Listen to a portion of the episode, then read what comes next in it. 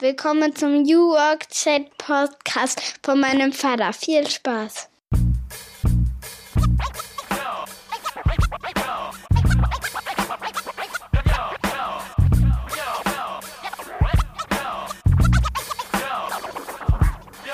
Und damit moin und schöne Grüße aus Rostock City. Es ist wieder mal Freitag 7.30 Uhr und ihr seid goldrichtig beim New Work Chat Podcast. Ich bin Gabriel, euer Host und freue mich, dass ihr eingeschaltet habt. Das war auf jeden Fall eine gute Idee, denn wir haben wieder einiges vor. Wir kümmern uns hier um die Frage, wie wir besser zusammenarbeiten können mit mehr Sinn und wie wir auch eine menschenfreundlichere Arbeitswelt gestalten können. Und vielleicht auch nicht nur menschenfreundlich, sondern natürlich auch planetfreundlicher, wenn man so sagen will, also nachhaltiger.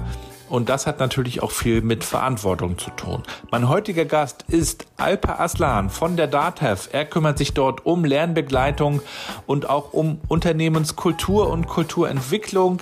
Wir unterhalten uns über seinen Weg zur DATEV hin. Es ist mittlerweile sein fünfter Arbeitgeber.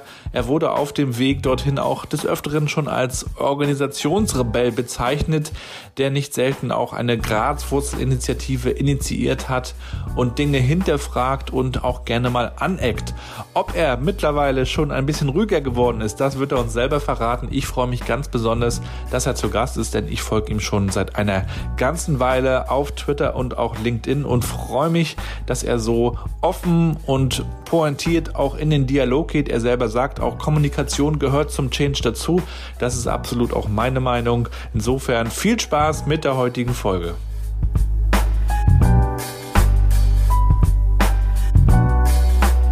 Und auch dieser Podcast wird präsentiert von Mandarin Medien, der Digitalagentur aus dem hohen Norden, aus Mecklenburg-Vorpommern, gegründet vor 20 Jahren von zwei Freunden, mittlerweile fast 100 MitarbeiterInnen stark. Und wie ihr wisst, kümmern wir uns ja hier im Podcast auch um das Thema soziale Arbeit, Wohlfahrt und Sozialwirtschaft. Wir hatten ja schon Ursel Wolfgram vom Paritäter Baden-Württemberg oder auch kürzlich Henrik Epe zu Gast, der sich um New Social Work kümmert. Und wir schauen nicht nur, wie New Work in der Wohlfahrt und Sozialwirtschaft aussieht, sondern wie sich auch die Digitalisierung bemerkbar macht und welche Chancen dadurch auch entstehen. Und Dafür wurde letztes Jahr die Tochteragentur Mandarin Care gegründet. Mandarin Care ist sozusagen die Spezialagentur für die Digitalisierung in der Wohlfahrt und Sozialwirtschaft. Und da findet am 17. November ein spannendes Event statt, das ich euch kurz noch empfehlen wollte. Die Social Action Konferenz in der zweiten Ausgabe, 17. November, 13 bis 16 Uhr online mit spannenden SpeakerInnen und ihr solltet euch das Ganze nicht entgehen lassen, wenn ihr sagt, Digitalisierung, Transformation, New Work, all das ist auch gerade im Kontext soziale Arbeit extrem wichtig. Dann schaltet da rein. Ihr könnt euch da jetzt schon anmelden. Alle Infos bekommt ihr auf mandarin-care.de.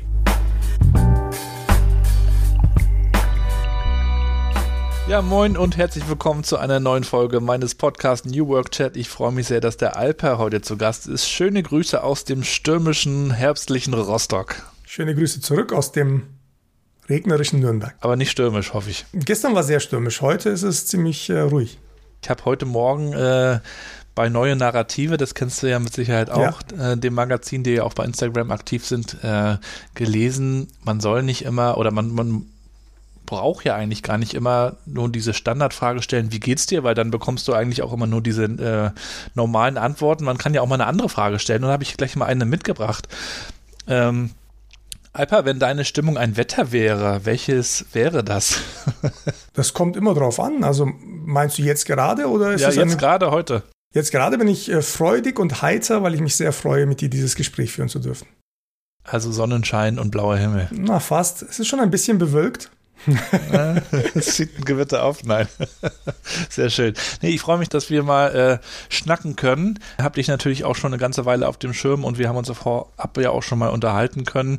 Ähm, du hast schon eine Menge Staub aufgewirbelt, könnte man sagen. Also so ist es zumindest von außen äh, zu sehen und äh, du sorgst ja auch in deiner eigenen Kommunikation auf Twitter, LinkedIn und auch auf deiner Webseite dafür, das auch zu teilen, was ich sehr, sehr schön finde und den Ansatz verfolge ich ja auch.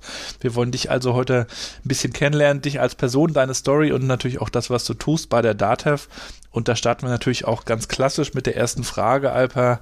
Wie würdest du denn meiner achtjährigen Tochter Mathilda erklären, was du tust?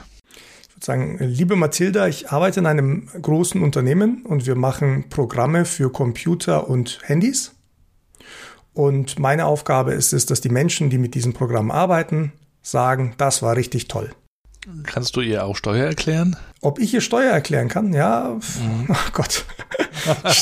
Steuer ähm, ist quasi das, was äh, jeder, jede Arbeitskraft in Deutschland äh, an den Staat abgibt, äh, damit Dinge funktionieren, wie beispielsweise deine Schule oder eben der Kindergarten und solche Dinge. Ja, damit könnte sie mit Sicherheit äh, was anfangen. Interessanterweise mischt sie auch in der Schule schon ein bisschen mit. Sie ist ja in der zweiten Klasse und mhm. sie hat sich jetzt, ähm, also aus eigenem Interesse raus, wir haben uns nie darüber unterhalten, ja ins Kinderparlament wählen lassen. Cool. Und ist, äh, sie ist Klassensprecherin und ist jetzt auch im Kinderparlament. Das sind quasi die Klassensprecher in der, in der Grundschule, die sich dann auch über die Probleme austauschen und schauen, was sie bewegen können und sich dann den Direktor schnappen und die Lehrer schnappen und sagen, äh, wir müssen doch mal darüber reden. Cool. Also insofern gibt es da vielleicht ein paar Parallelen. Du solltest mal einen Podcast mit dir aufnehmen. Ja, äh, sie spricht ja zumindest schon das Intro hier immer von diesem Podcast und ähm, ich habe ja letztes Jahr meinen Opa, der 89 ist, jetzt ist er gerade 90 geworden, auch schon mal interviewt und äh, das wäre eigentlich mal eine gute Idee, die Mathilda zu, zu interviewen zu all diesen Themen. Rebellion und äh, Hinterfragen in der Schule, cool. da geht's ja schon los. Alper, mit welchen fünf Hashtags würdest du dich denn beschreiben? Auch eine gute Frage. Äh, die haben sich im Laufe der Jahre deutlich verändert. Also die, die Hashtags, die ich aktuell verwende, sind Marktorientierung. Äh, was ich, soll ich auch erklären? Kannst du? Also Marktorientierung, damit äh, meine ich, dass ähm, ich mir vorstelle, dass große Organisationen wie eben unsere alle Entscheidungen, die sie treffen, am Markt ausrichten. Damit meine ich eben zum Teil eben an Kundenbedürfnissen, aber auch an dem, was Wettbewerber tun, dass man ja jede Entscheidung immer wieder quasi überprüft am Markt. Kann ich da mal kurz, äh, ich nehme mir mal die Freiheit raus und stelle da mal direkt ja. eine Nachfrage und dann kannst du ja mit dem zweiten Hashtag weitermachen. Wie ist das eigentlich, wenn Unternehmen glauben, ihren Markt zu kennen, aber der sich vielleicht weiterentwickelt hat. Also auch Startups suchen ja zum Beispiel ja. immer wieder ihren Markt und manchmal müssen sie ihn auch verlieren und einen neuen finden. Wie ist das denn mit der Marktorientierung eigentlich? Na gut, das ist jetzt, das ist jetzt tatsächlich eine Frage, die, äh, finde ich, ziemlich stark ins Detail geht. Also die DATEV ist ja eine Genossenschaft. Das heißt, die DATEV mhm. ist ja gar nicht marktorientiert tatsächlich, sondern sie ist ja eine, also als Genossenschaft ist ja eine genossenorientiert. Das ist ein bisschen was anderes. Mhm. Ähm, und ist auch tatsächlich ein spannender Punkt, über den man äh, nachdenken kann. Ich hatte jahrelang gesagt, wir müssen stärker Markt ausrichten. Heute würde ich die die Frage tatsächlich ein bisschen anders formulieren und würde sagen, wie würde denn eine Genossenschaft aussehen, die wir heute gründen würden? Also wie kann man eine modernere Version von sich selbst werden, statt quasi werden zu wollen, wie es andere sind, ist durchaus ein Thema, das mich beschäftigt. Ähm, also die Kurzversion ist, ich glaube nicht, dass wir als Dativ über neue Märkte nachdenken müssen. Äh, für andere mhm. Unternehmen, glaube ich, ist das schon eine relevante Fragestellung. Da würde ich dann aber sagen, ähm, geht es ja letztendlich genau darum, dass man sich ständig damit auseinandersetzt, was passiert da, wo entstehen neue Chancen, wie kann ich mich verändern, wo muss ich mich auch verändern, weil sich halt Anforderungen aus Marktsicht verändert haben. Ja, dann gib uns gerne mal deinen zweiten Hashtag. Ja, der zweite Hashtag hängt ganz stark damit zusammen tatsächlich, auch wenn er ganz anders ist. Der heißt Mitarbeiterorientierung.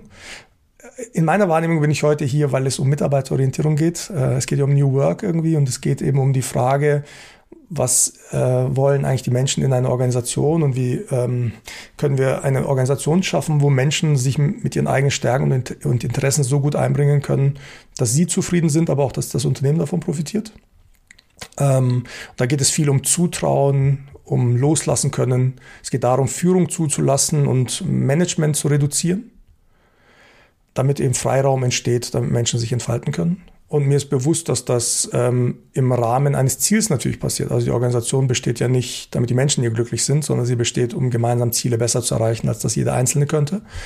Und das ist halt ein Austarierungsprozess. Das ist ein Thema, das mich sehr, sehr stark äh, beschäftigt. Da scheint ja übrigens auch ein, vielleicht sogar ein Missverständnis im Kontext von New Work zu sein. Ich hatte mal bei Twitter gefragt, was sind dann aus eurer Sicht die großen Missverständnisse um, rund um New Work? Und da, da kam eben auch so dieses, äh, dieses Thema, dass viele offensichtlich versuchen, die Leute glücklich zu machen, damit mhm. sie dann besser arbeiten. Ne? Und ich glaube, dein Ansatz ist ja auch eher der andere. Lass uns eher schauen, wie wir erfolgreich arbeiten, weil das sorgt ja auch dafür, dass wir äh, Spaß an der Arbeit haben. Ne? Vollkommen richtig, genau. Also ich glaube, dass äh, Menschen hier sind, weil sie ihre Stärken für die Organisation einbringen können.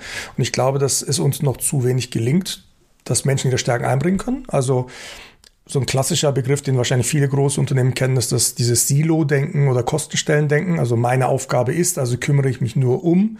Dabei haben diese Menschen bestimmt Ideen und Fähigkeiten, um sich überall in der Organisation gewinnbringend einzubringen. Und das eben zuzulassen und zu erkennen, äh, ist schon so eines der Themen, die ich da subsumieren würde.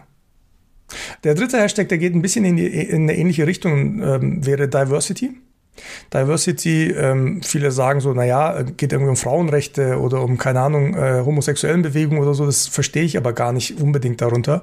Mir geht's äh, darum, dass wir die Einzigartigkeit und Andersartigkeit von Menschen einfach schätzen müssen. Also ich glaube, dass quasi aus der Vielzahl an Ideen, die es in einer Organisation gibt, etwas Gutes entstehen kann. Nicht unbedingt, und bitte nicht falsch verstehen, nicht unbedingt über Dialog. Manchmal ist das einfach das Zulassen von Einzelideen und Einzelmeinungen.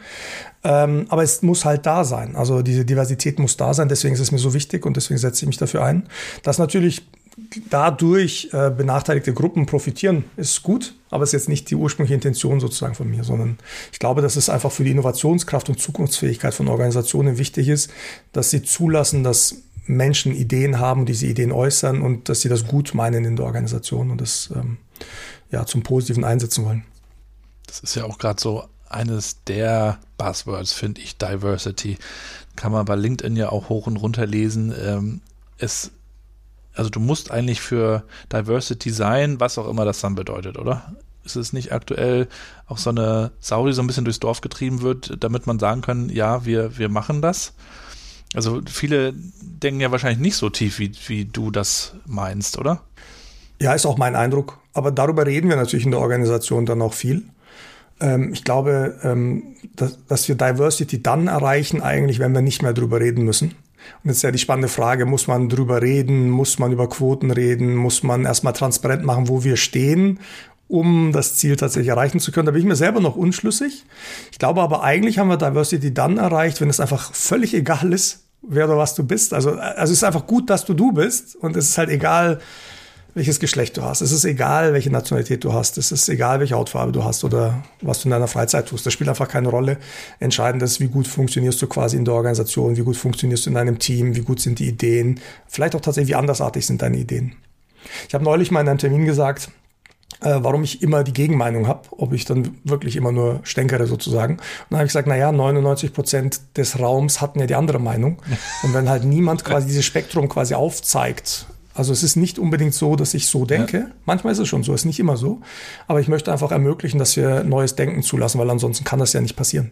Wenn alle sich immer nur gegenseitig bestätigen und sagen, ja, haben wir schon immer so gemacht, dann, dann weiß ich nicht, was ist dann eine lernende Organisation? Ich habe den Eindruck, dass äh, viele Organisationen eine sich selbst bestätigende Organisation sind, durch all die Prozesse und Regeln, die sie geschaffen haben. Und ja, manchmal braucht es neue Denkmodelle einfach oder oder anders, das brechen mit den bestehenden Denkmodellen oder den bestehenden Denkkonstanten. Das ist, glaube ich, ganz wichtig.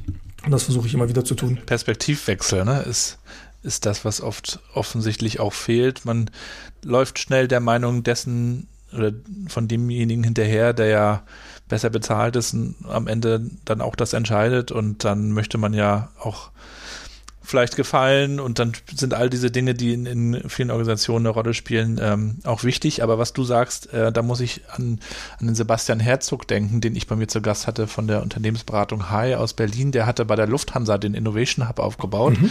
Und die haben auch gerne äh, diese andere Perspektive eingenommen. Die haben zum Beispiel, hat er erzählt, ähm, mal ein Modell gebaut oder eine, eine, eine Idee entworfen, was wäre denn, wenn die Lufthansa äh, ähm, dafür, dafür sorgt, dass, dass die, ähm, die Passagiere quasi nicht fliegen. Das hieß, glaube ich, Don't Fly oder No Fly, das Programm, sondern wenn die, wenn die äh, quasi anders ähm, mobil sind und das stieß auf große Gegenwehr, weil das ist ja nicht das Modell und die Idee. Aber äh, er sagte, naja, was ist denn, wenn mal ein Fall eintritt, in dem das dann äh, so wäre? Und bei Corona war es dann am Ende ja tatsächlich so. Das und, und darauf müsste man ja auch mal vorbereitet sein und sich damit beschäftigen. Aber diese anderen Perspektiven, die ja auch immer wieder was in Frage stellen, sind natürlich auch unbequem. Ja. Und äh, auch das kennst du ja sehr, ne? Ja, es ist, ähm, also du hast jetzt gesagt, andere Perspektiven einnehmen. Ich weiß nicht tatsächlich, ob das reicht. Ähm, ich hatte neulich eine spannende Diskussion mit einem Kollegen, der hat gesagt, Alper, du bist doch total innovativ. Und die Wahrheit ist, ich halte mich persönlich selber nicht für innovativ. Das, was ich einfach feststelle, ist, dass ich belesen bin und viele Theorien und Unterscheidungen kenne. Und da habe ich tatsächlich gar nicht so viele. Also es ist jetzt nicht so, dass ich da irgendwie ein riesen Repertoire hätte, sondern es sind eigentlich ganz einfache Kniffe, die dir neues Denken ermöglichen. Und viele denken, oh, das ist voll radikal, das ist jetzt irgendwie voll anders. Dabei ist es einfach nur oft der Wechsel eines Wirkungszusammenhangs. Also es geht gar nicht um die Perspektive von, ich sag mal, Führung oder, oder Management und Nicht-Management oder so, sondern es geht tatsächlich einfach darum, äh, anders an ein Problem ranzugehen. Also ne, Einstein hat gesagt, wenn du quasi immer auf die gleiche Art und Weise versuchst, die Probleme zu lösen, brauchst du dich halt nicht wundern, dass immer das Gleiche halt irgendwie am Ende passiert und rauskommt. Und so eine Unterscheidung, das anschaulich wird, ist so äh, Management versus Führung. Ne, Management ist das, wo wir Regeln definieren, Verantwortlichkeiten definieren, Prozesse definieren. Und so haben wir in der Vergangenheit alle unsere Probleme gelöst. Wenn wir über Führung nachdenken, dann wäre es, was würde denn passieren, wenn wir einfach sagen, hey, wer traut sich zu, das Problem zu lösen? Entwickelt doch mal Ideen. Also ich muss das nicht als Management gleich definieren, sondern ich kann auch zulassen und beobachten, was dann passiert. Nur als ein Beispiel. Ne? Wir, ist ganz, ich, ich nenne das so trainierte Muskeln einer Organisation. Wir haben halt über die Jahre, also Dativ ist äh, 66 gegründet worden, über 50 Jahre alt. Äh, und da hat man natürlich, wir waren ja sehr erfolgreich, wir sind sehr erfolgreich mit dem, was wir gemacht haben. Und wir haben so Muskeln trainiert, die reflexartig immer ein bestimmtes Verhalten an den Tag legen. Und das, was die Kollegen als Rebellion oder völlig Andersartigkeit bezeichnen, ist oft nur der Switch im, wie gehe ich ein Problem an. Was wäre denn, wenn wir, ein Beispiel, wir haben über Personalauswahlverfahren gesprochen. Und da ging es darum, ein Personalauswahlverfahren besser zu machen. Und dann habe ich ja gesagt, was wäre denn, wenn wir gar kein Personalauswahlverfahren machen würden? Und alle so, oh, das geht ja gar nicht. Das geht natürlich nicht, weil so viel heute an dem Thema dranhängt. Aber wenn wir nie drüber nachdenken, dann wird man diese Hürde halt nie überwinden. Also Achtung, ich möchte es nur klarstellen, es geht mir nicht darum, das abzuschaffen oder nicht abzuschaffen, das ist gar nicht das Thema. Das Thema ist erst, dass wir ermöglichen müssen, dass dieses Denken sozusagen zugelassen wird, weil ansonsten kannst du halt manchmal nicht auf neue Ideen kommen. Ja, und der nächste Hashtag, Alper? Hashtags, ja, ich glaube, die passen ganz gut zusammen. Also der eine Hashtag wäre äh, Menschenbild. Und der andere ist Systemtheorie. Vielleicht einfach, ähm, du hast jetzt mehrmals den Begriff Rebellion verwendet und du hast ihn im Kontext deiner Tochter verwendet. Das fand ich ganz süß. ja, Kinder sind den, ja per se Rebellen. Also zumindest ich, so wie ich sie ja, ja, Ich habe aber natürlich den Eindruck, ich habe natürlich den Eindruck, dass du dich auch über mich quasi äh, informiert hast und äh, man, der Eindruck entstehen könnte, dass ich quasi rebellisch bin. Ähm, und ich glaube, diesen Begriff hat man auch in der Organisation lange Zeit für mich verwendet. Ähm, ich bin jetzt seit sechs Jahren bei der Dativ und in den ersten drei Jahren glaube ich, dass viele gesagt haben, das ist der Organisationsrebell. Ich bin auch nicht ganz unschuldig an der ganzen Sache. Worauf ich aber hinaus möchte, ist, ich glaube, in den letzten drei Jahren bin ich das nicht mehr so sehr in der Wahrnehmung. Und für mich ist der Schlüssel die Systemtheorie. Ähm, mit der bin ich vor drei Jahren eben in Kontakt gekommen, damals über die Pathfinder 18 Konferenz, äh, also von Intrinsify. Und Schöne Grüße an Marc und Lars. Ja, genau, schöne Grüße. Ja, äh, ganz, ganz toll. Also es war wirklich wie so ein Eye-Opener für mich. Also ich habe viele der Probleme, die ich vorher versucht habe, mit einem anderen Denkmodell quasi anzugehen, habe plötzlich neues Handwerkszeug bekommen. Also Gerhard Wohland ist da auch ein ganz, ganz großer Einflussfaktor gewesen, äh, der mir einfach ermöglicht hat, neu, also neu in in neuenartigen Lösungen zu denken einfach. Und ähm, ein Schlüssel dafür war Sprache. Also, dass man auch äh, sprachliche Präzision hinbekommt und sprachliche Klarheit hinbekommt und Wörter hat, die man klar definiert, damit auch klares Denken möglich wird. Gerhard Wohland hat mir mal zu einem unserer Veranstaltungen eingeladen und der hat dann kritisiert und hat gesagt, ihr verwendet hier so eine Ghetto-Sprache. Also ich verstehe gar nicht, was ihr sagt und ich, ich habe so den Eindruck, ihr hofft, dass keiner versteht, was ihr sagt. Äh, weil, ne, wenn es halt so schwammig bleibt, dann kann man auch nicht klar denken. Also ihr müsst präzise werden in der Sprache und war auch so ein Augenöffner für mich. Ich weiß jetzt gar nicht, ob die Hashtags gesagt habe. Der eine war Systemtheorie und der andere ist Menschenbild. Äh, mit Menschenbild meine ich, ähm, ich glaube, und das ist auch so eine Denkkonstante, in vielen Organisationen wird gedacht, ich muss halt die Menschen motivieren. Ich muss sie für, also ich muss sie steuern, ich muss ihnen sagen, was sie zu tun haben, ich muss sie kontrollieren. Wenn sie es nicht machen, muss ich draufhauen. Und Menschenbild sagt einfach nur, ähnlich wie Mitarbeiterorientierung. gehen wir davon aus, dass sie im Rahmen der Möglichkeiten alles gegeben haben. Und jetzt ist die Frage, welche Möglichkeiten haben wir ihnen gegeben? Und das ist genau die Systemtheorie. Also, dass man einfach die Frage stellt, was kann ich an der Organisation, am System verändern, damit Menschen sich mit dem, worin sie gut sind, bestmöglich entfalten können. Ja, ich habe ja mal Soziologie studiert und habe da die Systemtheorie, ich will nicht sagen kennengelernt. Ich habe sie nicht wirklich verstanden. Das war aber auch alles sehr theoretisch. Ich glaube, man braucht ja. diesen praktischen Bezug, damit man das übertragen kann und, und, und dann auch äh, auf einer anderen äh, Ebene für sich selber äh, kennenlernen kann. Ich beschäftige mich auch immer mehr mit, mit diesem Thema und finde daher auch diese ganze Mindset-Debatte ganz schlimm, in der man ja das habe ich gerade bei LinkedIn wieder gelesen, da, da meinte dann jemand, ja, wir müssen jetzt alle ein anderes Mindset bekommen und die, die Mitarbeiter müssen mitgenommen werden, brauchen ein anderes Mindset, aber überhaupt erstmal über diese, diesen Rahmen zu sprechen, ne, über diese Struktur, wie funktioniert denn das Ganze, passiert noch relativ wenig, finde ich. Es ist immer noch schnell Mindset, Mindset. Ja, ich gebe dir recht. Also tatsächlich, wenn ich das Wort äh, mitnehmen höre, also mitnehmen und abholen, ist gerade eine äh, Diskussion, die wir intern tatsächlich hatten, äh, wo ich natürlich auch versucht habe zu erklären, dass das eben Wörter sind, die einfach nicht mehr gut sind und wir uns die abtrainieren sollten. Und dann kommen natürlich viele, die sagen, warum ist das so wichtig? Also warum ist es so wichtig, dass wir das irgendwie verändern?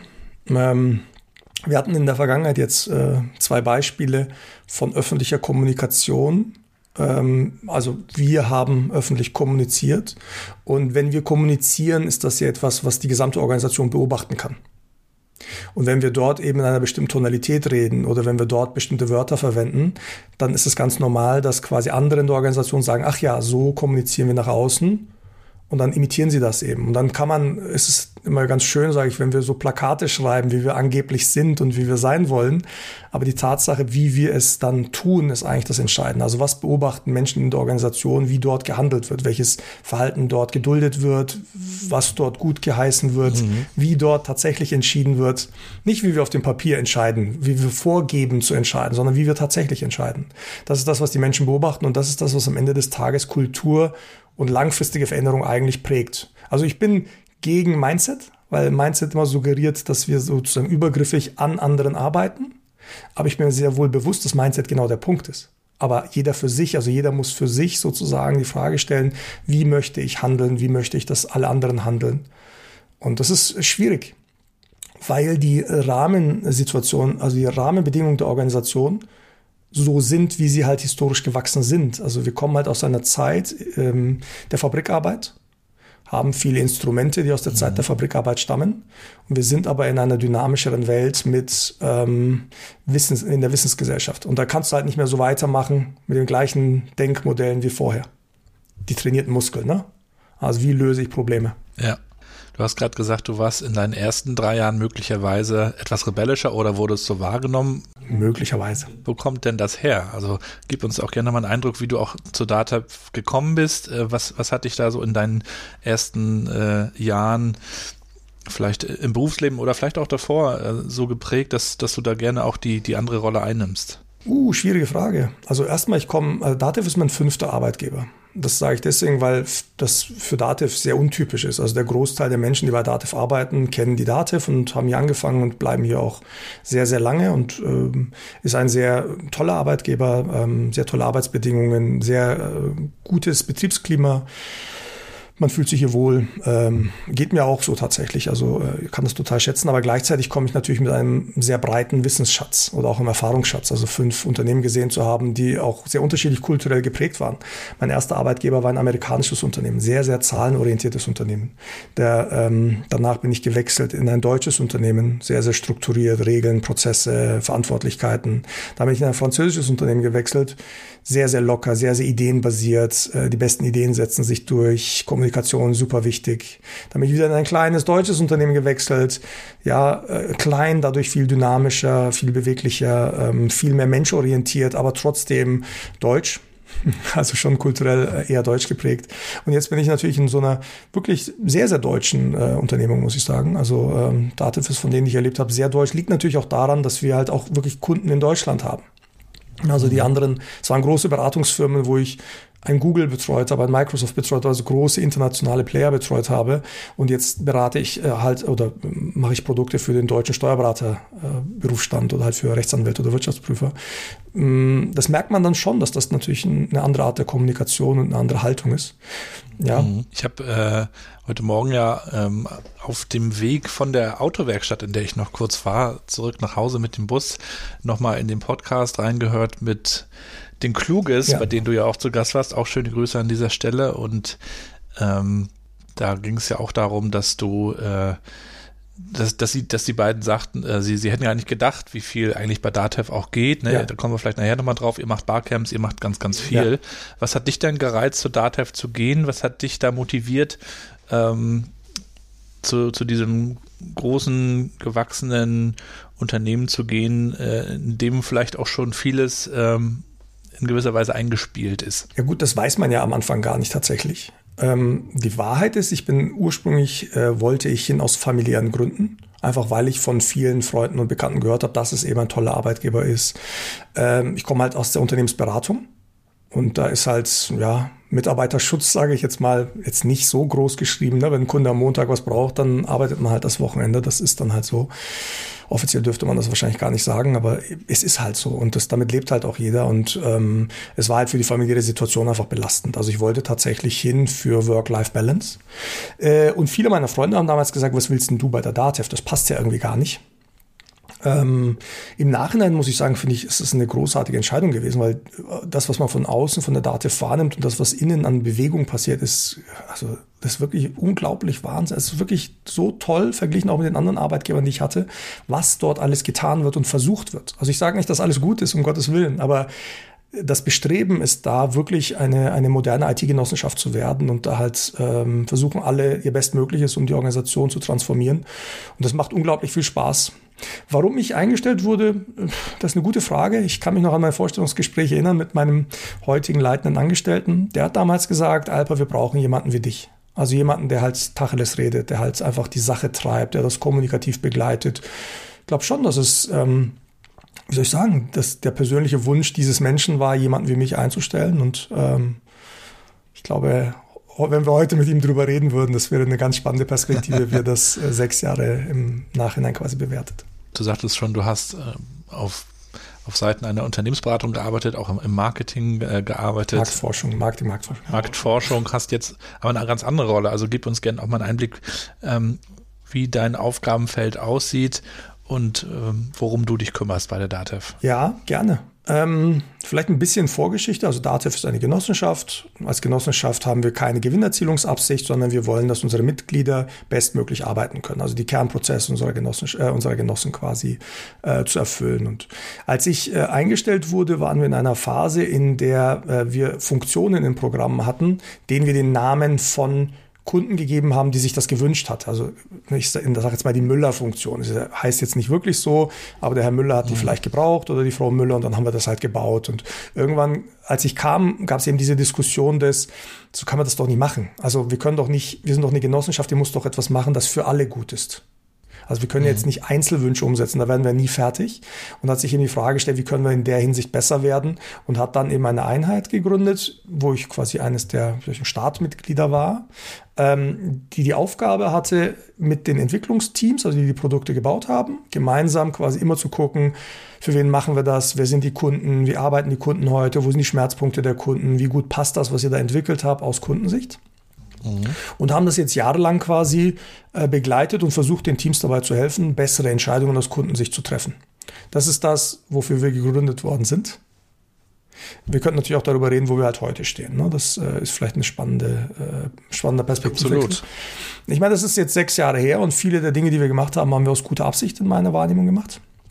Es ist halt insofern spannend, weil wir vor mittlerweile, glaube ich, fast zweieinhalb, drei Jahren einen eine organisationsweite Umorganisation hatten. Also wir, wir, bei uns heißt das Fit für die Zukunft. Da gab es also mm, eine Beratungsfirma, die uns auch gesagt hat, wie könnte man eine moderne IT-Genossenschaft quasi aufbauen. Und ähm, der, der wesentliche ähm, Aspekt des Wandels ist, dass wir dezentrale, autonome Entscheidungen wollten. Also wir möchten quasi das, was ich vorhin Marktorientierung genannt habe. Wir haben Teams, die sind ganz, ganz nah an den Kunden und ihren Bedürfnissen dran und die entwickeln Produkte genau für diese Kunden. Achtung, mit Kunden meine ich jetzt an der Stelle Mitglieder oder halt Anwender der Software. Muss man auch sagen, es ist ja nicht immer das Mitglied, das mit unseren Produkten arbeitet, sondern deren Mitarbeiter, ne? also der Kunde, mhm. der Anwender.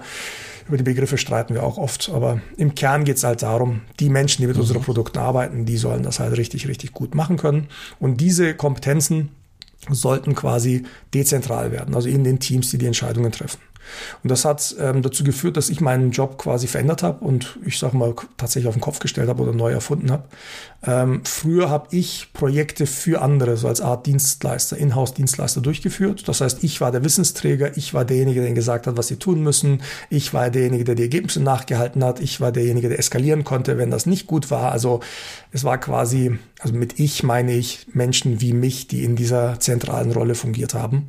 Ähm, und was, wo wir hinwollen ist, es ist jetzt nicht meine Verantwortung, dass ihr gute Entscheidungen trefft, sondern ihr sollt gute Entscheidungen treffen. Aber ich kann euch dabei helfen auf dem Weg dorthin, dass ihr gute Entscheidungen trefft, indem ich euch begleite, euch bei der Kompetenzentwicklung begleite, euch Tipps gebe, wie ihr das machen könntet. Aber am Ende müsst ihr das tun. Es ist eure Aufgabe, nicht meine. Und ich lasse los und ich bevormunde euch auch nicht. Wenn ihr sagt, wir brauchen das nicht, dann braucht ihr das nicht. Und wenn ihr es halt nicht macht, dann macht ihr es halt nicht. Und wenn ihr es nicht ordentlich macht, dann macht ihr es halt nicht ordentlich. Also natürlich habe ich den Qualitätsanspruch, aber ich gehe quasi runter von meinem hohen Ross, sondern akzeptiere, dass Teams Entscheidungen treffen müssen, wo viele Interessen quasi berücksichtigt werden müssen und meine nur eine von vielen Perspektiven ist. Und habe das in ein Konzept gegossen, das wir Lernbegleitung nennen wir helfen also Menschen aus diesen Teams dabei, dass sie das lernen, was wir können, dass sie verstehen, was ich verstehe, so vielleicht sogar eher noch. Ähm, und dass, sie, dass das für sie völlig normal wird, mit Kunden zu interagieren und zu arbeiten und dass sie mich dann am Ende nicht mehr brauchen. Kannst du da mal ein Beispiel geben? Ja, ganz konkret ist es so, dass Teams sich freiwillig bei uns melden und sagen, ja, bei uns gibt es keine Ahnung, Mitarbeiter so und so, der hat da Interesse daran, könntest du das mit dem machen? Und dann ist es so, ich sage, okay, wo steht ihr denn gerade? Welches, also nicht ich sage, sondern ich bespreche quasi mit diesem Lernenden, bespreche ich ja, wo steht ihr gerade, was macht ihr gerade, welche Fragen würde ich mir stellen, wenn ich an der, in der Situation wäre? Und die Lernenden machen damit halt, was sie machen wollen und besprechen das halt mit ihren Teams. Und ich sage mal, wenn ihr wollt, komme ich mit als stiller Beobachter. Ich bin dann halt da und wenn du Hilfe brauchst, sagst du, hey Alper, was sagst denn du dazu? Dann sage ich was. Ansonsten ist es aber deine Bühne. Also es ist deine Entscheidung, es ist deine Aufgabe quasi im Team da in die Rolle hineinzuwachsen. Und wenn du möchtest, können wir es im Nachhinein gemeinsam reflektieren. Na, und das ist so das, was operativ passiert. Was die dann konkret machen, ist eine Form des Researchs. Also zum Beispiel, besprechen Sie mit dem Team, es wäre ganz gut, wenn wir wüssten, wie der Prozess X in einer Kanzlei abläuft. Was haltet ihr davon, wenn wir gemeinsam eine Kanzlei rausfahren und dort beobachten, wie heute gearbeitet wird und was die größten Schmerzpunkte sind, damit wir bessere Entscheidungen treffen können? Oder wir haben eine Funktion gebaut, wir wollen jetzt wissen, hey, wie gut funktioniert das denn im Alltag der Kunden? Lass uns einfach mal ausliefern und schauen, wie Kunden damit arbeiten. Und wenn es nicht gut ist, machen wir so lange weiter, bis es zum erstklassigen Ergebnis wird.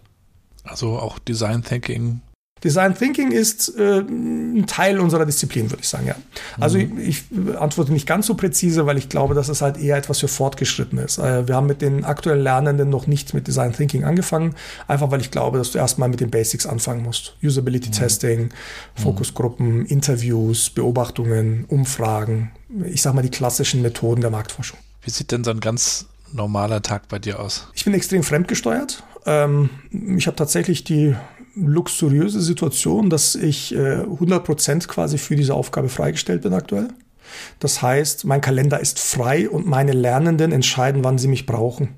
Ich betreue aktuell fünf Lernende ähm, und die melden sich bei mir. Das heißt, ich werde von denen gebucht im Prinzip. Die gucken halt, wann ist in meinem Kalender Zeit und dann buchen sie sich ein.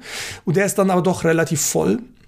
Also machen wir ein Beispiel, wenn jeder der Lernenden alle zwei Wochen irgendwie fünf Kunden interviewt oder beobachtet und möchte, dass ich dabei bin.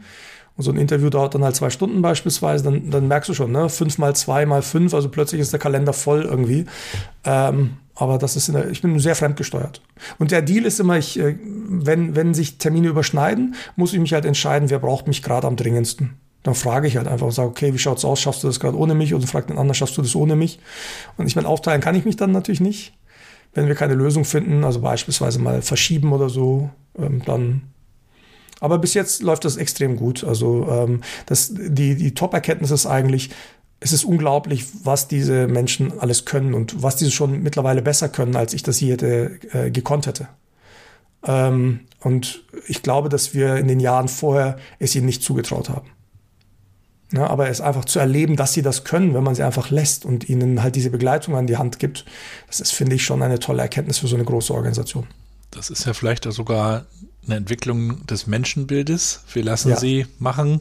Ist das dann auch ein Thema, mit dem du mit der Top-Riege im Gespräch bist? Äh, jein. Also ich kommuniziere viel öffentlich. Also das, was du auf Twitter zum Beispiel wahrnimmst, ist ja nur ein Bruchteil dessen, was ich kommuniziere. Ich kommuniziere intern ja mindestens genauso viel.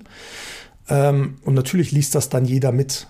Aber am Ende des Tages rede ich jetzt nicht direkt mit der Top-Riege. Ähm, was wir haben, sind, wir haben viele Veranstaltungsformate, wo die Top-Riege, so wie du sie jetzt genannt hast, ich mag das, das klingt ja so komisch, ähm, die sind dann natürlich mit dabei und dann kriegen sie das natürlich mit und dann reden sie auch mit. So muss man das wahrscheinlich formulieren. Ne? Aber äh, wenn man etwas verändern will, würdest du schon auch sagen, ist es mindestens genauso wichtig, das auch zu kommunizieren, oder? Was ich gelernt habe in den Jahren ist, dass ähm, also Kommunikation ist einer wahrscheinlich meiner großen Stärken und Schwächen zugleich. Liegt daran, dass mir häufig gesagt wird, ich soll empathischer sein in der Kommunikation. Was damit gemeint wird, ist, ähm, Menschen fühlen sich angegriffen, wenn ich eine, ein System kritisiere. Ich mache mal ein Beispiel, wenn ich sage, die Art, wie wir die Entscheidung X treffen, gefällt mir nicht, dann meine ich das auf den Prozess bezogen oder halt auf diese Funktion bezogen. Aber die Menschen, die diesen Prozess gestaltet haben oder diese Funktion heute ausüben, fühlen sich trotzdem angegriffen. Also ich habe überhaupt nicht die Intention gehabt, einen Menschen anzugreifen, aber natürlich fühlt man sich angesprochen, weil man ja dafür Verantwortlichkeit hat. Man hat das ja vielleicht so gebaut, klar, damit das so ist, ist. Und dann kommt der Alpa und sagt, nee. Es war halt auch in der Organisation immer so, dass Menschen diese Verantwortlichkeit hatten. Und wenn es in einem Prozess nicht läuft, dann macht man die halt verantwortlich. Also mhm. wir sind eben nicht so weit, dass wir sagen, hey, lasst uns halt gemeinsam an einem Prozess arbeiten. Es ist völlig okay, einen Prozess zu kritisieren. Das hat überhaupt nichts mit den Menschen zu tun. Menschen sind total intelligent und die agieren halt schlau im Rahmen dieses Prozesses oder im Rahmen dieses Systems.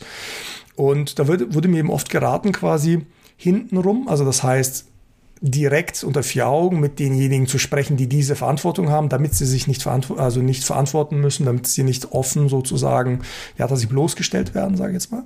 Und was man halt merkt, ist, dass dann die Wirksamkeit nicht so groß ist. Mhm. Also, und es liegt äh, vielleicht auch ganz wichtig, das liegt oft nicht an den Menschen, sondern eben an der Art, wie wir in der Organisation Probleme angehen und lösen. Also beispielsweise, wir schaffen eben Prozesse, und wenn ich Ihnen sage, hey, was haltet ihr davon, wenn wir den Prozess nicht schaffen, sondern es anders machen, dann heißt es, nee, bei uns wird halt das Problem über Prozesse gelöst, ist halt so, schon immer so gewesen, wird jetzt auch so sein. Und wenn man aber öffentlich darüber diskutiert, also öffentlich oder semi-öffentlich, also im Intranet quasi, dann äh, entsteht plötzlich eine Dynamik, die ganz anders ist. Und das empfindet nicht jeder als angenehm. Ähm, mein, einer meiner Lieblingskollegen, Christian Kaiser, sagt immer, wenn man das öffentlich oder semi-öffentlich diskutiert, gibt man der Organisation eine Gelegenheit, um zu lernen, weil alle eben darüber nachdenken und alle eben darüber diskutieren können. Gleichzeitig, und da muss man auch äh, selbstbewusst genug sein, um zu sagen, alles, was ich im Internet poste, beschäftigt im Zweifel 8400 Menschen für x Minuten oder Stunden. Und ich möchte auf gar keinen Fall irgendwie äh, behaupten, dass jeder meiner Impulse irgendwie sinnvoll gewesen ist. Ne? Also einiges davon ist halt Beschäftigung, aber man weiß halt oft vorher nicht welcher. Mhm. Was wir, du hast es vorhin ein bisschen angesprochen, was wir als Organisation gemacht haben, ist, wir haben mehrere solche Plattformen geschaffen, auf denen solche Gespräche geführt werden können.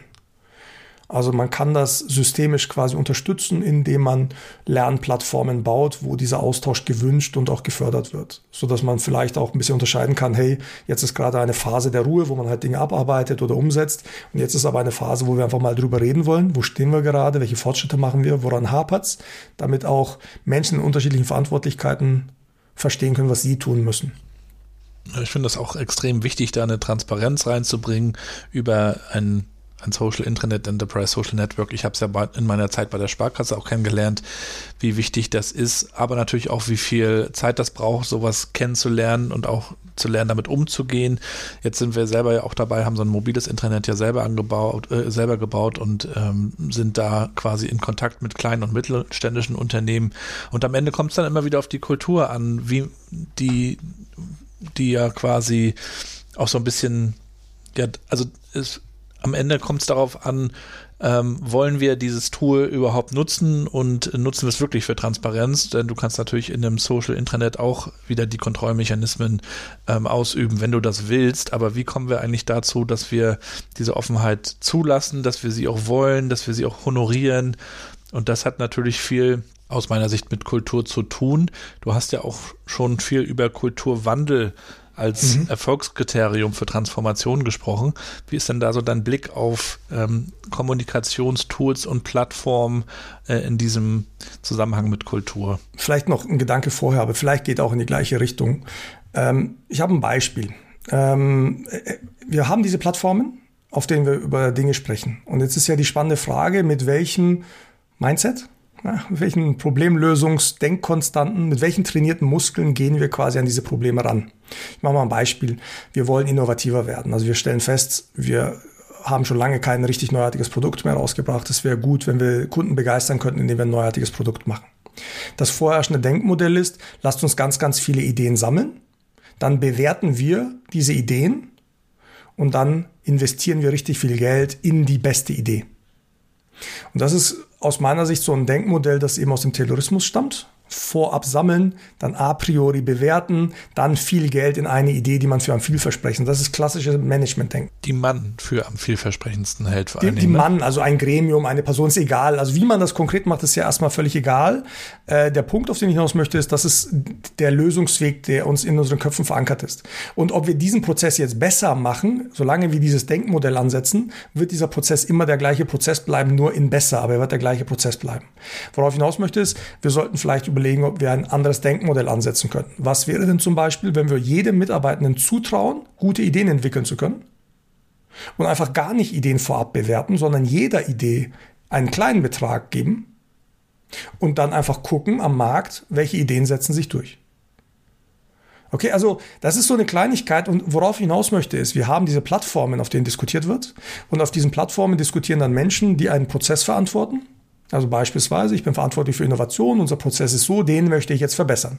Aber man zweifelt gar nicht an der grundsätzlichen Art, wie dieser Prozess funktioniert, sondern man bleibt quasi, meine Verantwortlichkeit ist ja diesen Prozess und ich muss ja irgendwie eine Aufgabe haben. Ich muss ja irgendwie bewerten, ich muss das irgendwie durchschleusen, ich muss Budgets verteilen. An diesen Denkkonstanten lässt man halt nicht los sondern versucht im Rahmen der Möglichkeiten, die das System geschaffen hat, das Beste daraus zu machen. Und das ist halt spannend. Ich die frage mich natürlich schon, ob es reicht, eine Plattform bereitzustellen oder ob man nicht über Kommunikation, das ist eigentlich jetzt der entscheidende Punkt.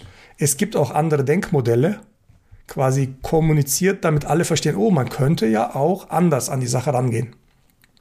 Ganz konkret, ich habe, bevor wir jetzt telefoniert haben, mit einer Kollegin gesprochen, ganz lange. Und am Ende hat sie gesagt, Alper, du hast meinen Horizont erweitert. Also ich habe mit ihr über Wirkungszusammenhänge gesprochen. Also es ging nicht darum, dass das, was sie tut, schlecht ist oder gut ist, sondern es geht darum, dass die Art, wie sie es positioniert hat im Zusammenspiel mit den Teams, andersrum besser wäre. Machen wir ein Beispiel. Ich war früher eine Stabstelle, die als Experte gebucht werden musste von einem Team. Und dann kam ich halt, also sie waren abhängig von mir. Wie wäre es denn, wenn ich von denen abhängig wäre? Wenn die mich nicht mehr anfragen, dann habe ich halt, bin ich meinen Job los.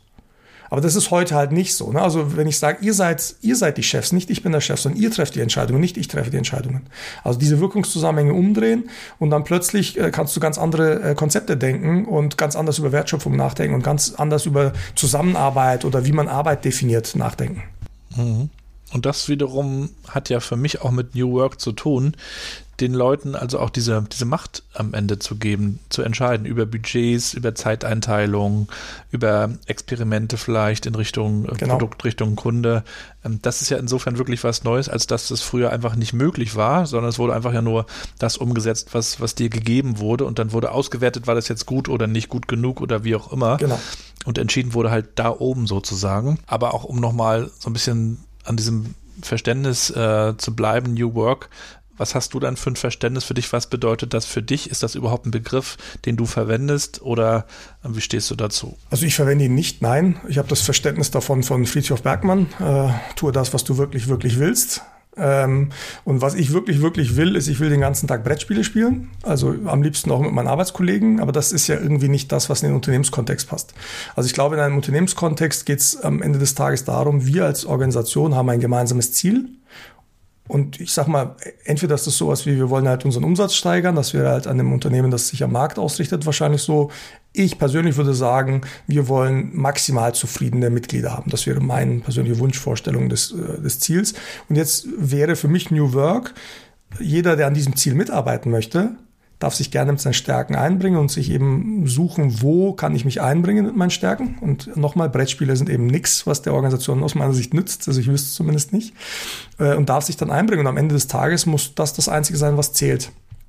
Vielleicht da noch eine kleine Geschichte dazu. Äh, eine Führungskraft bei uns hat mir vor einiger Zeit gesagt, Alpa, was können wir tun, damit die Teams sich noch stärker an den Kunden ausrichten? Und dann habe ich zurückgefragt und habe gesagt, was können wir aufhören zu tun, damit die sich noch stärker am Kunden ausrichten? Weil das ist ja der Punkt, irgendeine zentrale Einheit fragt sich, was kann ich tun, damit die, und so funktioniert halt nicht, wenn du mal aufhören würdest, denen ständig zu sagen, was, du, was die tun sollen, dann würden sie sich zwangsläufig am Kunden ausrichten, woran denn sonst? Also wenn, wenn halt keiner mehr sagt, was ich tun soll und am Ende zählt es nur, dass meine Kunden glücklich sind, dann, wär's doch, dann werde ich doch einen Teufel tun und alles dafür tun, damit der Kunde glücklich ist.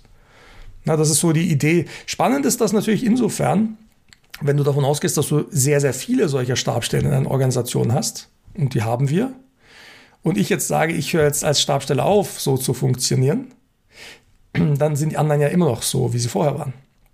Und dann ist halt die Gefahr jeder einzelnen Stabstelle, ja, wenn ich aufhöre, dann geht mein Thema verloren und die anderen werden nur noch mehr Anteil nehmen.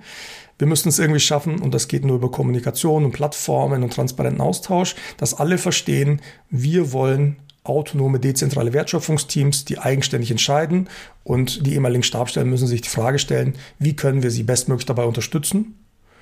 Und dafür müssen wir viele Fragen verändern, die wir uns heute stellen, viele Denkkonstanten aufbrechen. Unsere Vorständin Julia Bangert nennt das Unlearn, also verlernen, was wir so an Denkkonstanten aufgebaut haben, verlernen, wie wir Probleme lösen. Und die Wahrheit ist, äh, wir haben zwar Fit für die Zukunft gemacht und ich finde die Idee von Fit für die Zukunft großartig, aber wir erleben im Alltag, dass wir uns damit halt schwer tun, weil die Muskeln halt trainiert sind. Also die Reflexe greifen immer noch. Und hey, das ist nicht schlecht, das ist ganz normal und nachvollziehbar, aber man muss halt über Kommunikation sagen, das geht halt auch anders. Und dazu holt ihr euch auch Impulse von außen. Ja. Ähm, outside in, nicht nur top down. Ja. Veranstaltet auch Barcamps. Erzähl ja. doch mal, wie es dazu kam und äh, wie sowas bei euch abgeht. Ja, Barcamps, ich meine, die Kurzversion ist, ähm, es gab vor äh, vielen Jahren das allererste Barcamp, das haben Mitarbeiter organisiert für Mitarbeiter. Äh, und die Zielsetzung war, wir wollen einfach über die Dinge reden, die wir besser machen können als Organisation. Also wir wollten die Organisation vorantreiben und ähm, auch hier die Kurzversion ist, äh, war jetzt nicht bei jedem gern gesehen. Wir haben da viel Fe Fehler gemacht und wie jetzt Mitarbeiter treffen sich am Wochenende und reden über die Organisation. Also da ist kein Manager dabei, der da irgendwie dazwischen gackert und der was sagt, sondern einfach so, jeder kann da mitmachen. Ne? Das war schon rebellisch. Graswurzel. Graswurzel, genau. Ähm, aus diesem ersten Barcamp haben sich viele andere Formate äh, abgeleitet. Beispielsweise hatten wir 2018, 2019 ein Format gemacht, das hieß Inno Days. Das haben wir tatsächlich von Otto damals kopiert gehabt. Äh, Grüße gehen raus, ne? genau. ähm, und die Idee ist eigentlich, wir, wir ähm, suchen Probleme aus Kundensicht und sagen einfach, wer hat Lust, die Probleme zu lösen. Und dann haben die halt zwei Tage Zeit, bekommen professionelle Unterstützung, zum Beispiel von Designern, von Researchern. Also wir stellen Infrastruktur bereit. Aber Menschen kommen mit Ideen und sagen, ich habe eine Idee, wie wir es lösen könnten. Und es ist eigentlich krass, was man in zwei Tagen alles schaffen kann an Ideen. Also ähm, einfach auch der Organisation zu zeigen, das geht. Aber auch da äh, irgendwann haben wir es halt eingestellt. Ich glaube, weil die Organisation gesagt hat, ist uns halt zu rebellisch. Ne? Das, so funktioniert das halt nicht, sondern wir entscheiden halt, wie es geht. Spannend ist aber, dass ähm, einzelne Manager das gut fanden und das groß gemacht haben. Also und mittlerweile machen wir so Formate wie zum Beispiel das Dativ DigiCamp, aber auch so ein Dativ Co-Creation Camp. Und ich glaube, der große Schlüssel ähm, zum Erfolg auch zu den vorhergehenden Veranstaltungen war, also das erste Barcamp war mitarbeiterbasiert. Das, äh, die ersten InnoDays waren rein mitarbeiterbasiert. Der große Schlüssel war zu sagen, jeder darf kommen. Und vor allem, wir bitten darum, dass unsere Mitglieder kommen. Wir wollen, dass die Themen, die wir intern diskutieren, nicht nur intern diskutiert werden, sondern mit Kunden diskutiert werden. Mhm. Hat zwei Sachen. Erstens, um neue Perspektiven zu bekommen, aber zweitens auch, damit die verstehen, was uns gerade beschäftigt, woran es hakt, damit sie uns Hilfe geben können. Man darf nie vergessen, unsere Mitglieder sind unsere Chefs. Also denen gehört die Firma. Und das ist ja ganz wichtig, dass die Transparenz darüber haben, was uns gerade beschäftigt. Ähm, für mich war das der Schlüssel und ich äh, bin ein, ein riesengroßer Fan der Kommunikationsveranstaltungen. Also na, ich, dieser Transformationsveranstaltungen. Das sind keine Kommunikationsveranstaltungen, sondern sie helfen uns dabei, über die Themen zu reden. Ja, und damit Veränderung zu bewirken.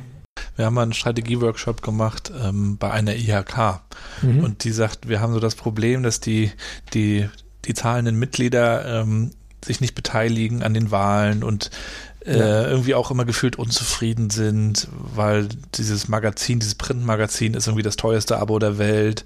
Das ist halt die Mitgliedschaft. Und mhm. ähm, dann haben wir eben auch gesagt, naja, das sind halt eure Chefs. Also ihr müsst halt ja. gucken, dass ihr für die relevant werdet und schaut, dass ihr deren Probleme löst und dass ihr nicht einfach von oben irgendwelche Sachen runterpusht und euch wundert, dass es keinen interessiert, sondern euch da mehr mit, mit denen äh, tatsächlich beschäftigen. Und, und dieses Denken war aber äh, irgendwie neuer Ansatz. Und da muss ich gerade dran denken, das ist ja auch so ähnlich bei euch. Bei uns gibt es, finde ich, was ganz anderes, das Spannendes. Also bei uns, äh, vielleicht, ich meine, Mitglieder werden das hören, die werden sich vielleicht wundern. Ich habe kein Unternehmen gesehen, bei dem der Kunde so wichtig ist wie die Datev. Das klingt jetzt total komisch. Die Außen werden sagen, hä, das stimmt doch gar nicht, das ist nicht unsere Wahrnehmung. Das Spannende ist nur, dass wir so viele Menschen haben, die glauben zu wissen, was der Kunde will, dass wir sowas sagen wie, ja, das Team muss es ja nur noch umsetzen. Also wir, wir haben immer noch so ein Trennen von Denken und Handeln. Der Außendienst weiß ja, was der Kunde will. Der Service weiß, was der Kunde will. Der Kundeneinbezugsexperte Alpa weiß, was der Kunde will. Da gibt es ganz viele, das waren jetzt nur drei Beispiele. Leute, die, die die Produkte bauen, die müssen wissen, was der Kunde will. Die müssen es spüren, die müssen den Schmerz spüren, die müssen interagieren, die müssen ständig quasi spüren, was hat das, was ich da tue, für eine Auswirkung auf meinen Kunden. Und das ist so der Kern der Vision von Fit für die Zukunft. Da wollen wir hin. Und damit das aber passieren kann, müssen all diesejenigen, die halt heute glauben zu wissen, was der Kunde will, einfach runter vom hohen Ross und sagen, nee, wir wissen einfach nicht, was der Kunde will, sondern wir bringen die Teams, die die Entscheidungen treffen, ganz nah an den Kunden, damit die halt spüren, ob es gut ist, was sie da tun. Also es ist einfach nur so ein kleiner Wandel im Denken und das Zulassen, dass wir den Menschen in den Teams vertrauen und auch zutrauen, dass sie das hinbekommen. Das, das, das ist eigentlich, wir sind schon auf dem richtigen Weg, aber es, diese trainierten Muskel immer wieder zurück, ach, ich weiß es doch, du musst nur noch umsetzen. Ich habe doch schon entschieden, du musst nur noch umsetzen. So ist es halt schwierig. Witzigerweise, und das vielleicht als Anmerkung, ähm, ich diskutiere das ja manchmal auch in Communities oder so mit unseren Kunden oder Mitgliedern. Und da gibt es ja auch durchaus welche, die sagen, man muss doch einfach nur klare Vorgaben machen und dann die Umsetzung einhalten. Also es ist ja nicht nur so, dass wir das so denken, sondern auch teilweise unsere Mitglieder so denken, weil es ja jahrelang sehr gut funktioniert hat. Und es funktioniert ja immer dann gut, wenn Märkte träge sind. Also wenn sich Anforderungen nicht häufig ändern, äh, sondern äh, ja, und wenn nicht, wenn nicht neue Wettbewerbe entstehen und so weiter. Je dynamischer das wird, desto wichtiger wird es quasi äh, im regen Kundenkontakt zu bleiben. Es gibt noch organisational vielleicht auch das. Ne? Es gibt ähm, dummerweise, äh, ideal wäre es, wenn es nicht so wäre, es gibt ja auch andere Anforderungen jenseits der Kunden. Also was ja oft nicht gesehen wird, ist, dass wir ein riesen Produktportfolio haben. Und wenn Microsoft ein Patch bringt mit einer Kleinigkeit, dann muss das halt in allen Produkten angepasst werden, damit die lauffähig bleiben, was ja oft übersehen wird. Ähm, also ne, es ist halt äh, das eine ist quasi das Ausrichten am Kunden. Das andere ist aber auch dieses, man muss halt auch viel andere. Wir müssen gesetzliche Anforderungen erfüllen, wir müssen technologische Anforderungen erfüllen, wir müssen irgendwie am Zahn der Zeit bleiben. Und wenn ich sage, unsere Genossenschaft ist jetzt über 50 Jahre alt, dann sind halt auch viele unserer Produkte über 50 Jahre alt. Und wir müssen halt irgendwann den Technologiewechsel auch schaffen zu einer neuen Technologie. Und das muss halt alles gleichzeitig gefühlt passieren, wodurch halt äh, gerade in so einer Transformationsphase ja viel drunter und drüber geht, aber ähm, ich glaube, wir sind auf dem richtigen Kurs. Wie seht ihr denn die Startups im Bereich Steuer, Steuererklärung, die sprießen ja gerade gefühlt so aus dem Boden. Es gibt auch, mhm. bei uns in Rostock gibt es auch ein Startup, die sich darum kümmern. Aber es gibt, es gibt ja viel Smart-Steuer und dies und jenes. Ja. Ähm, wie, wie betrachtet ihr die oder gibt es da sogar Kontakte? Du, du scheinst ja auch jemand zu sein, der sehr offen auch in Kommunikation ja. geht mit anderen. Ähm, wie sieht das da aus? Also eigentlich total offen. Ähm, es, so blöd es jetzt klingt, wir sind ja keine äh, Genossenschaft, die am Ende des Tages zwingend Software entwickeln müsste, sondern unser Job ist es, alles dafür zu tun, damit der Berufsstand gut arbeiten kann. Da gehört ja zum Beispiel auch, ich sag mal, der Service dazu vor Ort oder wir helfen Kanzleigründern dabei, eine Kanzlei zu gründen. Da geht es nicht nur um die Software, sondern da geht es halt auch um viele andere, zum Beispiel rechtliche Fragestellungen. Wir bieten Schulungen an und so weiter. Also im Kern, der Kern der Genossenschaft ist es nicht, dass wir alle Lösungen haben, sondern der Kern der Genossenschaft ist es, dass wir Lösungen für unsere Mitglieder anbieten können. Und ob wir das machen oder der Markt macht, ist erstmal nicht so entscheidend. Und das ist tatsächlich auch äh, ein ganz, ganz wesentlicher Veränderungsfaktor, den wir gerade haben. Wir nennen das Ökosystem und Partnering. Also Ökosystem im Sinne von, es gibt Kernprozesse, Steuerdeklaration, wo wir sagen, das ist halt unser Kerngeschäft. Da muss der Steuerberater oder die Steuerberaterin sich quasi auf uns verlassen können. Aber es gibt viele Tätigkeiten drumherum, die halt nicht unser Kerngeschäft sind. Also beispielsweise Privatpersonen sind jetzt nicht zwingend unser Kerngeschäft. Da ist es völlig okay, dass andere da sind und wir reden dann über Partnering und stellen eben die Frage, wie können wir Partnerangebote in unser Dienstleistungsportfolio über Schnittstellen quasi einbinden und empfehlen das dann auch den Mitgliedern, dass sie dann damit arbeiten. Entlastet uns natürlich auch, dass wir quasi das nicht entwickeln müssen, dass wir es nicht warten müssen, sorgt auch dafür, dass Kunden im Idealfall bessere Produkte haben.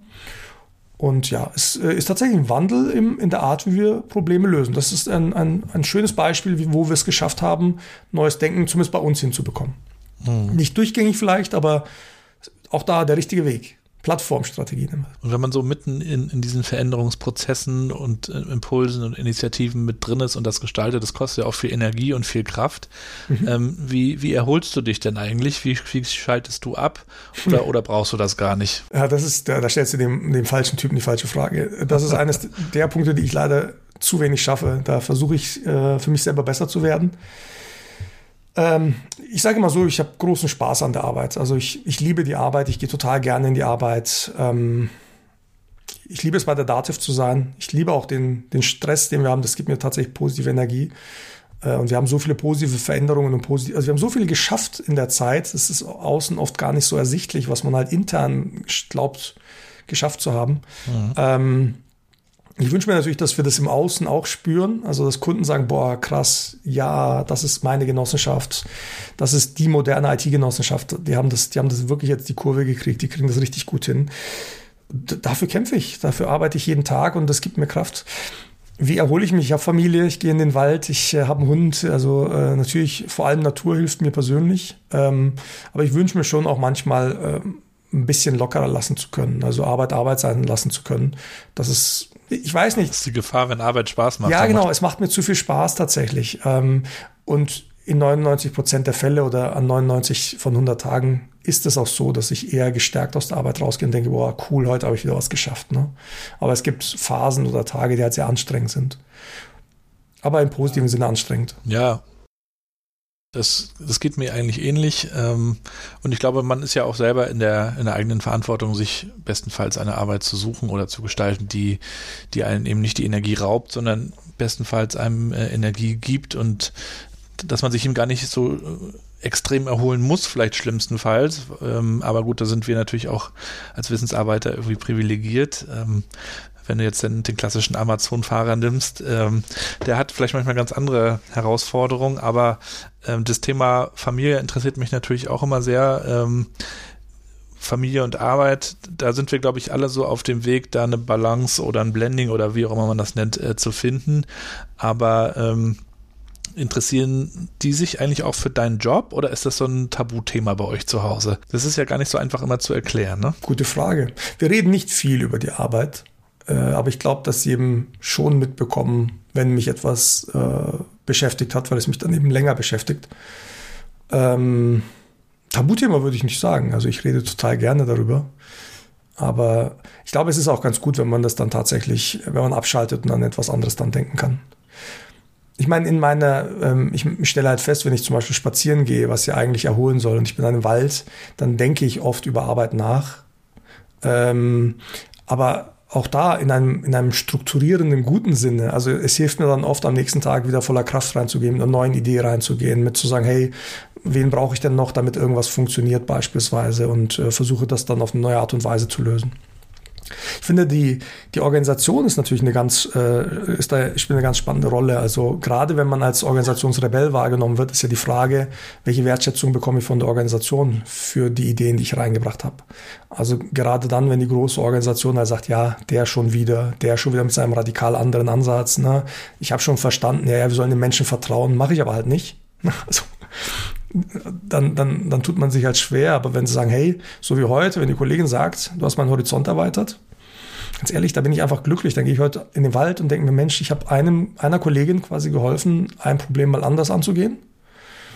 Und wenn ich jeden Tag mhm. solche Erfolge habe, dann werden wir es irgendwann schaffen. Ja, das ist ja schon fast ein, ein richtiges äh, gutes äh, Schlusswort, aber ganz so, so weit sind wir noch nicht. Ich würde natürlich auch dir, Alpa, gerne noch am Ende drei, vier kurze Sätze rüberschmeißen, so wie das mhm. bei mir Usus ist, die du bitte spontan beendest, wenn du soweit bist. Nur zu. Ein gutes Buch, das ich empfehlen kann, ist Denkwerkzeuge der Höchstleister von Gerhard Wohland. Kannst du uns eine kurze Review geben, was uns da erwartet? Also ich kenne es noch nicht. Ähm, Gerhard Wohland ist für mich einer, der die Systemtheorie, die ja sehr kompliziert ist oder schwer zu verstehen ist, so wie du es gesagt hast, verdaulich gemacht hat. Und er präsentiert dort Denkwerkzeuge. Im Wesentlichen geht es um Unterscheidungen.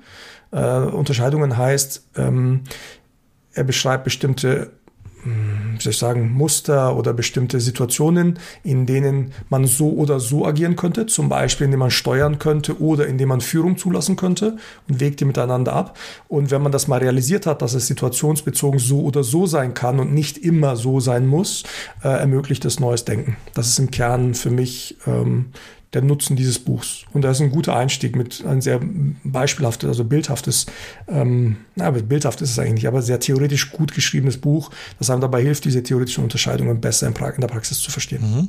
Ich lasse mich inspirieren von. Von allen. Ähm, das, äh, ich hatte eine Diskussion neulich. Ähm, ob ich auch andere Meinungen zulassen kann. Tatsächlich extrem. Also für mich ist es ganz, ganz wichtig, was andere denken, wie sie denken, wie sie Probleme angehen.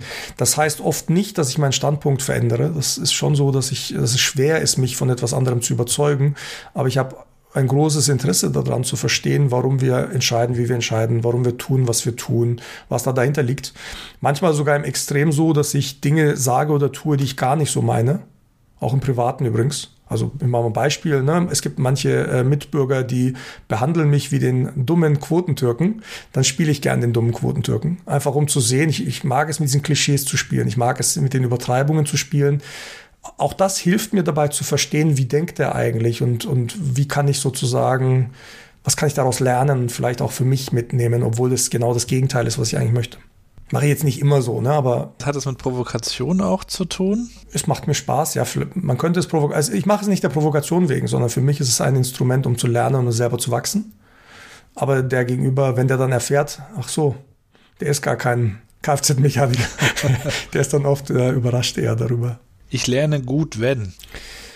Ah, das ist eine spannende Frage. Ich lerne gut, wenn. Ähm, ich habe neulich ein Feedback-Gespräch gehabt, äh, geht um Personalentwicklung bei uns in der Organisation. Und das Feedback kam von meiner Linie, also Menschen, die quasi Führungsverantwortung, Steuerungsverantwortung für mich haben. Und das Feedback war total cool irgendwie, weil es, ich versuche es meinem Wortlaut wiederzugeben. Du bist total gut darin, Dinge voranzutreiben, die dich interessieren. Du äh, bildest dich total gut weiter in Themen, die dich interessieren. Du schaffst es, Menschen für Themen zu begeistern, die dich interessieren. Ich habe dann nur gesagt, also warum müssen wir immer dieses, die dich interessieren, quasi dranhängen?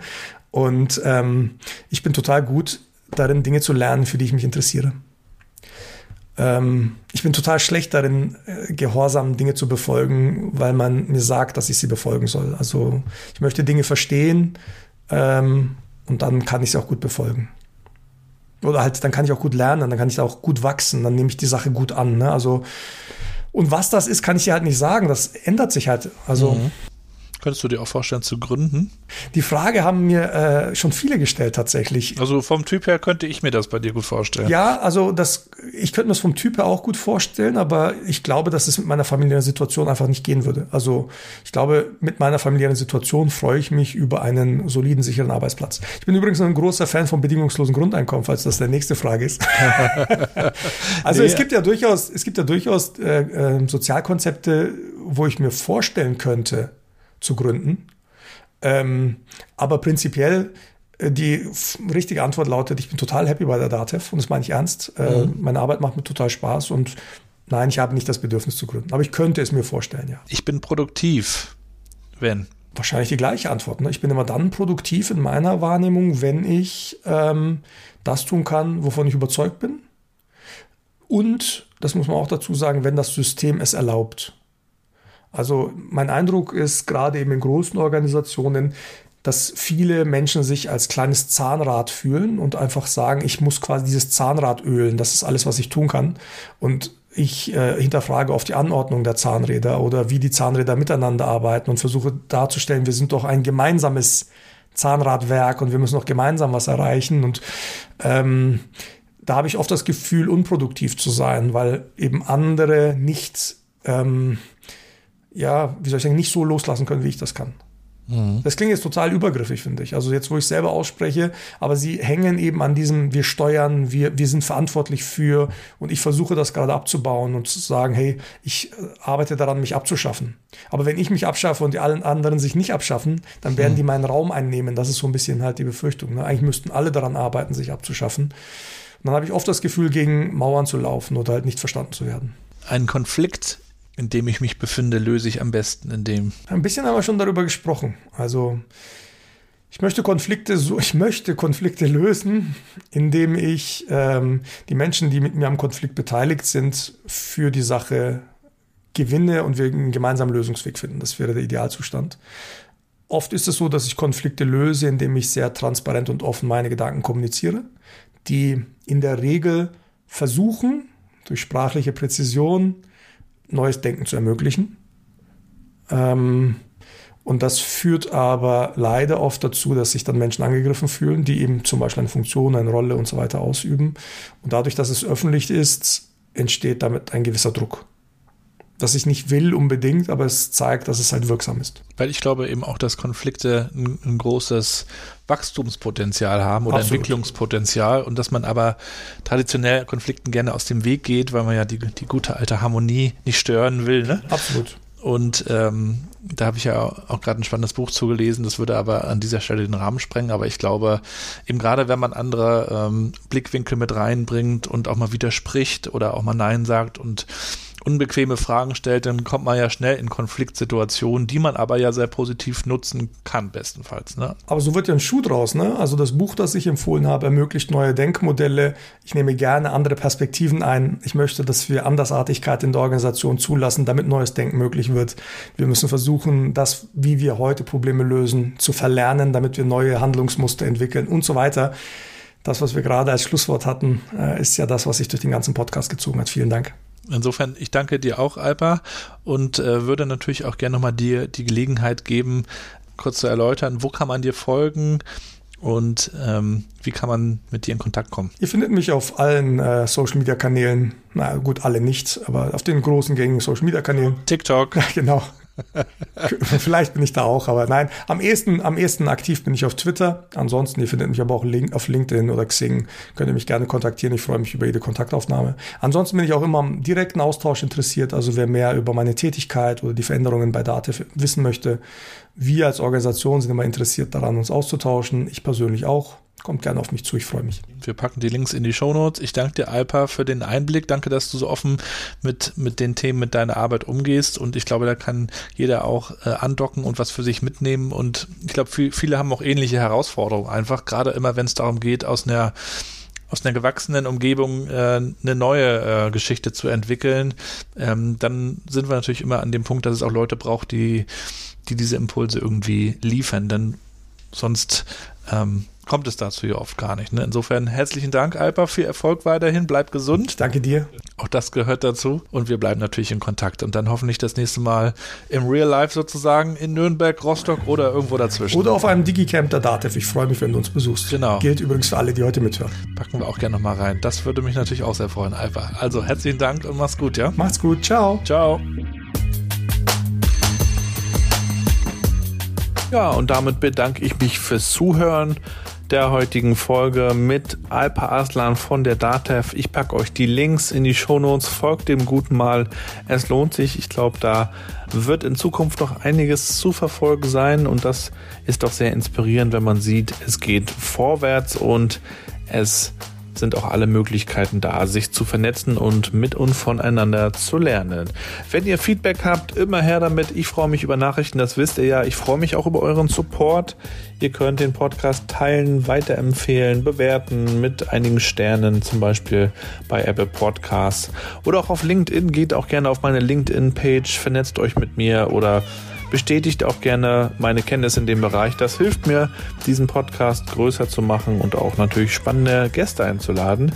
Und ich freue mich ja, wenn ich euch jede Woche da auch ein neues Thema anbieten kann mit einem neuen Gast. Und wenn ihr dazu auch nochmal Ideen habt, dann kommt auch gerne damit auf mich zu. Das würde mich freuen. Ich wünsche euch auf jeden Fall alles Gute. Wir gehen so langsam auf den Winter zu und wie ihr wisst, gehen wir dann natürlich auch Eisbaden. Die Eisbademeisters am 5., also am heutigen Freitag, geht es endlich los mit der großen Fundraising-Aktion, Spenden sammeln und Eisbaden gehen. Die Dinge gehen ja bei uns Hand in Hand. Und dazu starten wir in Berlin am Mögelsee, in den wir reinspringen. Die Eisbademeisters ist, ist ja eine, quasi eine Initiative von uns, die wir letztes Jahr gegründet haben. Wir sind kein Verein, aber wir machen das aus Spaß an der Freude und engagieren uns insofern ehrenamtlich, als dass wir damit auch gute, wohltätige Zwecke unterstützen wollen. Und in diesem Jahr, beziehungsweise in der ersten äh, Phase bis zum Jahreswechsel unterstützen wir den Obdachlosenhilfeverein Rostock und sammeln Spenden. Wenn ihr mögt, dann kommt gerne mal auf unsere Seite eisbademeisters.de oder folgt uns auch gerne bei Instagram und supportet uns, spendet gemeinsam mit uns für den Obdachlosenhilfeverein Rostock. Vielen Dank dafür, euch alles Gute, bleibt gesund vor allen Dingen und bleibt connected.